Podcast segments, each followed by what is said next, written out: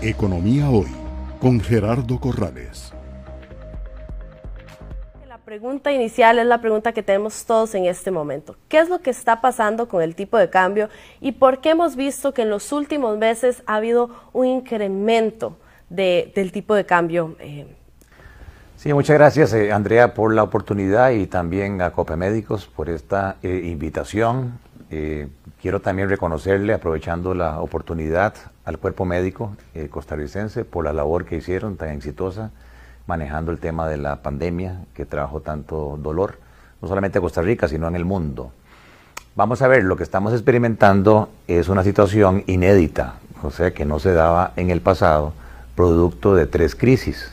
La crisis de la pandemia, que se inició en marzo de 2020, a propósito de la pandemia, una crisis de logística, de transporte, de contenedores, que se llama, que incrementó el precio del transporte de un contenedor de 40 pies de Asia a Estados Unidos de 1.600 dólares que valía antes de la pandemia a prácticamente 12.000 dólares.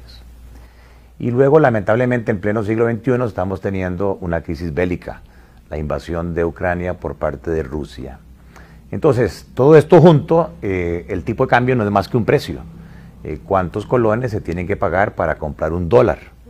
Y por lo tanto depende de la oferta y la demanda. Entonces tenemos que explicar esto por factores de oferta y por factores de demanda. Primero, la oferta de dólares en el país se ha visto reducida.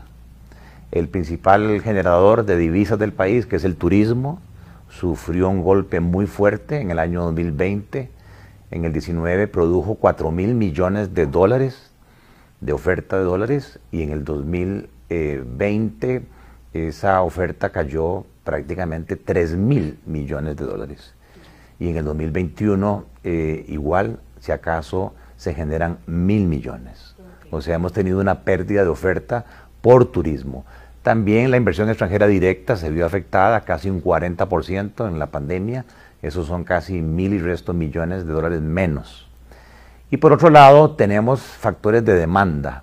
Hay una inflación mundial, hay una inflación importada, básicamente por escasez de petróleo, al, estar los países de Occidente castigando a Rusia, que es un gran productor de petróleo, dejándole de comprar petróleo.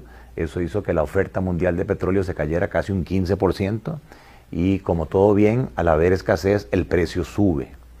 Luego también Ucrania, Rusia son grandes productores de eh, alimentos, básicamente granos. Eso provoca escasez y sube los precios.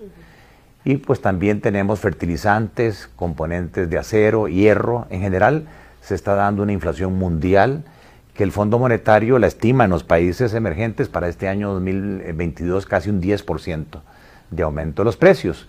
Y nosotros somos un país que importa, importa petróleo, importa alimentos, importa granos, importa materiales de la construcción y eso hace entonces de que la gente tenga que demandar más dólares y al demandar más dólares, el precio sube.